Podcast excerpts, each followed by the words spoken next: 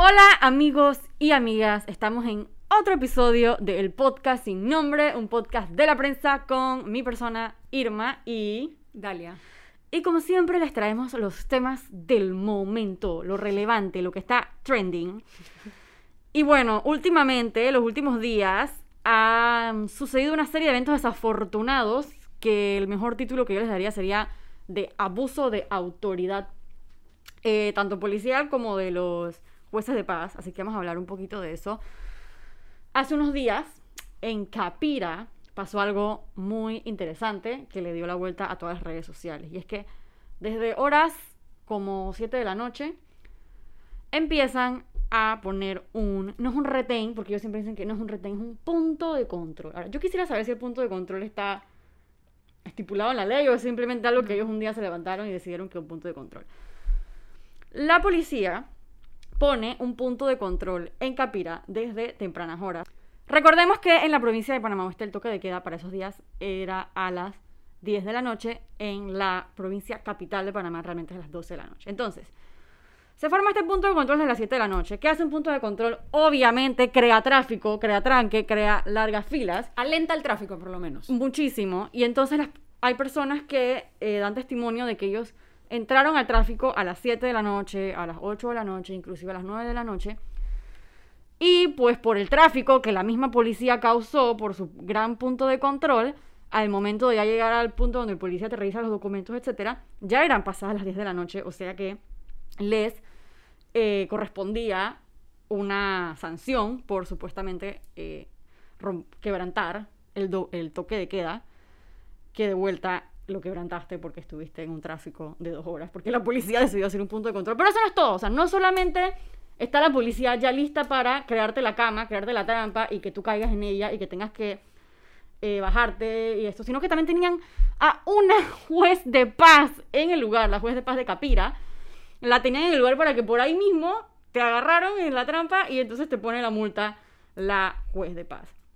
Esto obviamente creó muchísima incomodidad ante todas las personas que, como ya he repetido en numerosas ocasiones y lo, creo que lo seguiremos repitiendo en el podcast, estaban a esa hora afuera de la casa porque el tráfico del punto de control así lo produjo. Las personas que estaban atrapadas en ese tráfico eh, mencionaron que, o sea, también hay que recalcar que ese día aparentemente hubo un deslizamiento de tierra en la vía. O sea, que ya de por sí había tráfico antes. Que bueno, en esa calle, o sea, en esas vías es muy común que haya tráfico, Sí, como que un tráfico completamente. descomunal, viernes en la noche, lo que sea. Pero pasa eso y luego, agregado a que hay un deslizamiento de tierra, hay un, un retén, entonces personas que llevan horas dentro de sus carros, porque estás hablando de la autopista, o sea, no estás hablando de que es un área residencial donde tú puedes decir, es que, ok, aquí se colaron personas que están saliendo de su casa y los agarró este tranque, ¿no? Son Claro. personas que llevan horas sentadas en este tranque y tú los agarras para pedirle su licencia pasada las 10 de la noche, cuando estás viendo la fila de carro para atrás y es dije, ok, no hay manera que esta persona no venga de esta fila. Claro. Y no está yendo, no está haciendo nada. O sea, como que está metido en su carro con las está personas metido en con un las que en tranque. su carro. Literal, no, no hay ningún tipo de lógica. Y cuando empezó a surgir esta noticia, muchos medios la cubrieron, etcétera. Yo honestamente pensé, porque es que bueno, no sé, soy una ilusa.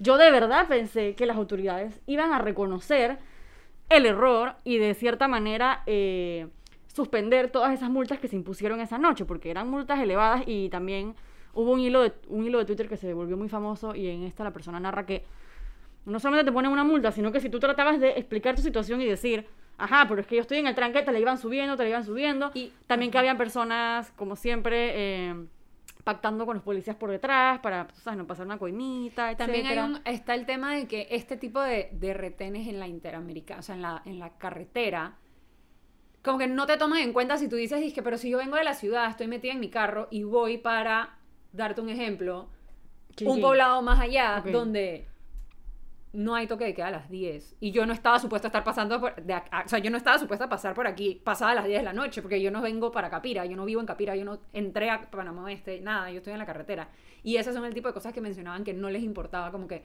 había cero eh, como diálogo entre las autoridades que estaban llevando a cabo este operativo y las personas que eran que Los ciudadanos. siendo- los ciudadanos que Los pobres ciudadanos literalmente amedrentados por A las mí autoridades. eso me parece una locura cuando estamos a año y medio de pandemia.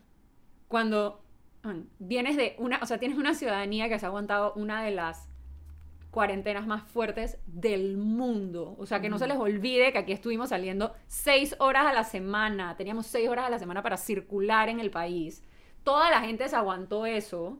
Claro, hubo gente que lo, que lo violó, lo que sea, había un montón de salvoconductos, pero vienes de una ciudadanía que, quieras o no, la gran mayoría de las personas han hecho todo lo posible por, por mantener, como que mantenerse en línea con estos lineamientos que, primero, en un distrito sí, en otro distrito no, en corregimientos, o sea, ya de por sí es confuso saber cuáles son las reglas que está supuesto seguir y dónde empieza una y termina la otra. Y entonces tener como que esta actitud por parte de las autoridades es obviamente recalcar lo que ha venido pasando en el último año y medio, porque esto no es, o sea, no es de ahora.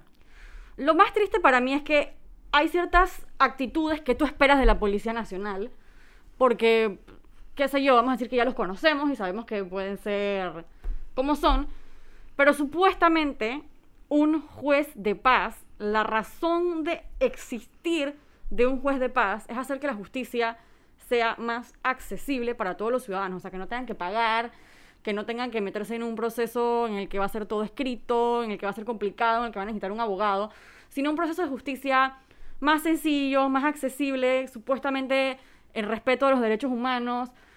Entonces hemos visto cómo la figura de los jueces de paz, que de hecho eh, se instauraron en el 2016 por la ley del 17 de junio, hemos visto como algo que, que sí, que tenía un buen espíritu, por decir así, o una buena intención de simplemente hacer que los casos que de repente no son tan serios o que no les corresponde a la justicia común porque son, vamos a decir, menores y son más bien como de, de a nivel de comunidad, a nivel de conflicto, a nivel de comunidad, y que supuestamente son los que deberían, qué sé yo, defender los derechos de los ciudadanos y estar pendientes de eso, se han vuelto más bien el brazo sancionador de la Policía Nacional. Y no es la primera vez que lo vemos ahora con los toques de quedas.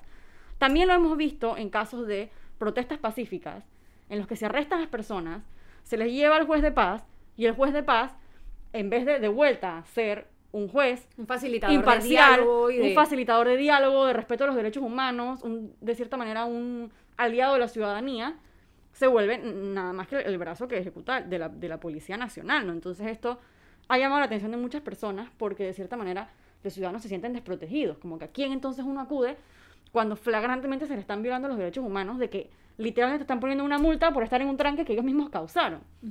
Entonces, eh, tenemos ese caso con los, los jueces de paz que, que Y no sé bueno- qué ha pasado. Y el ministro. Ajá, ese, eh, ahí Este es otro punto que de vuelta va. Es que es, que es todo un, todo un torbellino de, de estrés.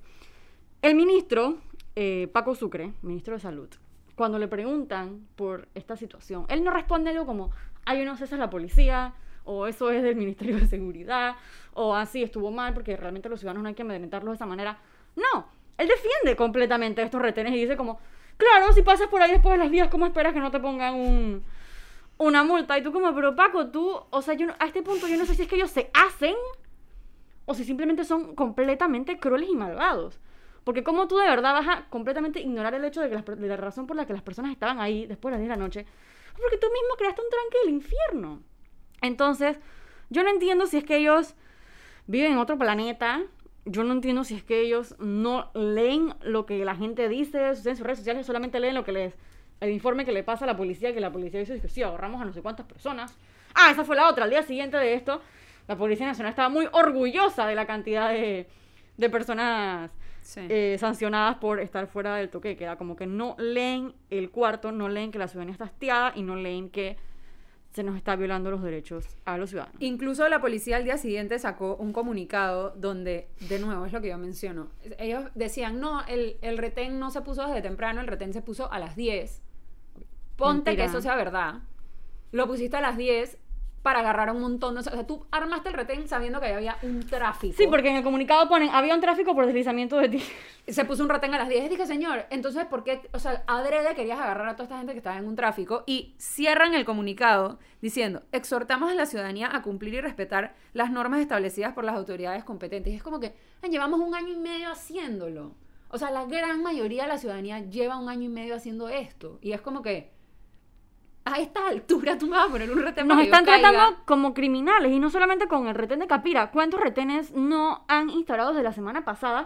Yo por noche paso por tres retenes. Y entonces ese- No uno, no dos, tres Esa es retenes. la cosa de lo que tú mencionabas, lo de los puntos de control. Eh, recuerdo que, bueno, ya hace años como que circula, es que, ok, si un retén no tiene carro y no hay tres conos y no hay cuatro policías, es un retén ilegal, entonces se agarran de esto de que no, es que esto no es un retén, esto es un monitoreo, esto es un punto de control. Entonces pasas y a veces el policía dice que no, no pase, o sea, como que pasa, hay veces que sí te para, hay veces que te para y te quiere revisar el carro. Bueno, a mí siempre me paran y no solamente sino que pasas por tres retenes en una sola noche que están en menos de- en un radio de menos de dos kilómetros y a todos tienes que sacarle la cédula, no sé qué. Y no solamente eso, sino también las preguntas intimidatorias que empiezan a hacer de ¿para dónde va? ¿De dónde viene? ¿Por qué yo tengo que responderle a un policía si yo tengo mi derecho a mi libre tránsito? Entonces, yo no sé si es que ellos creen que con retenes van a lograr resolver el problema de la inseguridad ciudadana, porque sabemos que que se han, han aumentado los homicidios, han aumentado los hurtos, los robos. Y yo no sé si es que ellos piensan que con un retén van a solucionarlo, pero la respuesta es no, porque un retén no lo hacen con el espíritu de proteger a la ciudadanía, lo hacen con el espíritu de acosar y de sancionar a las personas que simplemente están transitando libremente en el país. Y eso no, ni siquiera lo estamos diciendo nosotros, es que los retenes no funcionan para la, la seguridad. El año pasado estuvimos desde marzo todo el año Sí. en pandemia, con retenes a cada rato, con puntos de control. ¿No se acuerdan aquí cuando se instaló el primer toque de queda que estaba, habían carros del Senafront en la calle Parecía 50? literalmente un estado militar. Esto, o sea, los- la policía ha estado en la calle, igual subieron los homicidios, igual están subiendo los homicidios, igual subieron femicidios, hay hurtos, la calle está peor que nunca. El Porque año de solo- vuelta no lo hacen con el espíritu de defender a la Solo ciudadanía. el año pasado, quiero leerles las estadísticas del informe que sacó la propia Policía Nacional. Orgullosa. Dur- el año pasado. Se llevaron a 92.399 personas, fueron conducidas ante los jueces de, par- de paz por incumplir el toque de queda entre marzo y diciembre. 92.000 personas. Esto es un montón. Entonces esto deja, ok, ¿qué trato recibieron todas estas 92.399 personas? Fue el mismo trato. O sea, hay, está escrito cómo tiene que actuar, está detallado cómo tiene que actuar un juez de paz ante una violación de toque de queda y qué tiene que hacer un juez de paz. Las multas fueron los mismos montos, estoy segura que no. Hubo gente que le pusieron multas mucho más bajas, hubo gente que les pusieron multas mucho más altas. Depende de cómo le caiga al Hubo- juez de paz en el Hubo momento. gente que seguro pasó algo por debajo de la mesa. Que por cierto, en la ley de jueces de paz dice que la multa debe ser de acuerdo a muchos factores, incluyendo la- los ingresos de la persona que está siendo multada. Yo Claro, dudo que eso se esté tomando en Porque consideración. un juez de paz no... Vaya, juez de paz. Exacto. O sea, el punto de un juez de paz no es el punitivismo, es la resolución de conflicto, el acceso a la justicia sencilla, todo esto, todo el espíritu de los jueces de paz me parece que simplemente se ha transformado en ahora simplemente somos el brazo sancionador de la policía. O sea, ni siquiera es que le hacen un contrapeso a la policía diciendo, no, la policía está violando el derecho ciudadano. No. Ah, perfecto. Tú dices que, tú dices que este man violó el toque de queda. Perfecto. Ahí va. Creo que este, como que el tema de, los jueces de paz es otra cosa que ha evidenciado, o sea, que, que vamos a mirar para atrás y va a ser, que espérate, esta figura de los jueces de paz, ¿por qué pudieron o sea, Hacer lo que les dio la hacer gana. lo que les dio la gana durante tanto tiempo? ¿Cómo dejamos que institucionalmente esto fuera lo que pasara? Que, o sea, y de nuevo, son preguntas que van a quedar. ¿Cómo se ha hablado de incluso quienes cuestionan la constitucionalidad del toque de queda? Claro. De, de- de los mandatos a hacer ciertas cosas en, eh, de libre tránsito. O sea, como que creo que es un tema que, de nuevo, va a quedar como evidencia de que las cosas se están manejando mal y para, ojalá, como posterior, o sea, hacer los correctivos necesarios, pues. Sí, de hecho se supone que los jueces de paz, o sea, tienen, ellos están bajo el paraguas de los municipios, ¿verdad? No es que estén bajo el paraguas de la policía ni el órgano judicial, no, para nada, están bajo el paraguas de los municipios y hay una comisión técnica distrital que es la que se encarga de escoger a los jueces, de revisar sus actuaciones, etcétera, y está conformada por una persona de la Junta Comunal del Corregimiento, dos personas del consejo, una, perdón, una persona del Consejo Municipal, dos personas de organizaciones de sociedad civil en los corregimientos o corregimientos aledaños si no hay en ese corregimiento y también una persona de la Defensoría del Pueblo.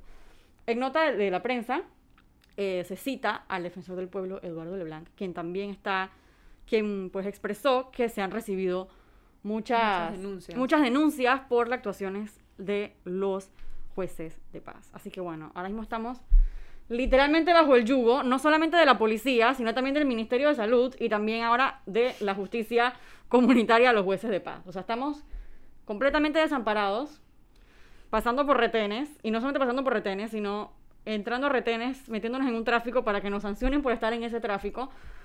Están jugando con la paciencia de la ciudadanía, con todos estos abusos. Lleva un año y medio. Pero bueno. Eh, Pero sí quería decir, ahora, como mencionaste lo de cuando empezó el toque de queda, que un día amanecimos y literalmente habían camiones del, o sea, habían tanques de Senafront en la calle 50. En ese momento, muchas personas estaban a favor de ese tipo de, de acciones. la- la cosa. Porque la gente no piensa a futuro y no piensa a largo plazo de que te van quitando los derechos poco a poco y quedamos como estamos hoy en día. Entonces, por favor, reflexionen. Todas esas personas que en ese momento aplaudieron como foca el despliegue policial y militar que hubo en la ciudad y en varios puntos del país y piensen que esas cosas, esas acciones se van transformando poco a poco y quedamos peor es, que, es que normaliza ciertas cosas. Normaliza el abuso de autoridad y te deja, vas, vas, vas cediendo terreno.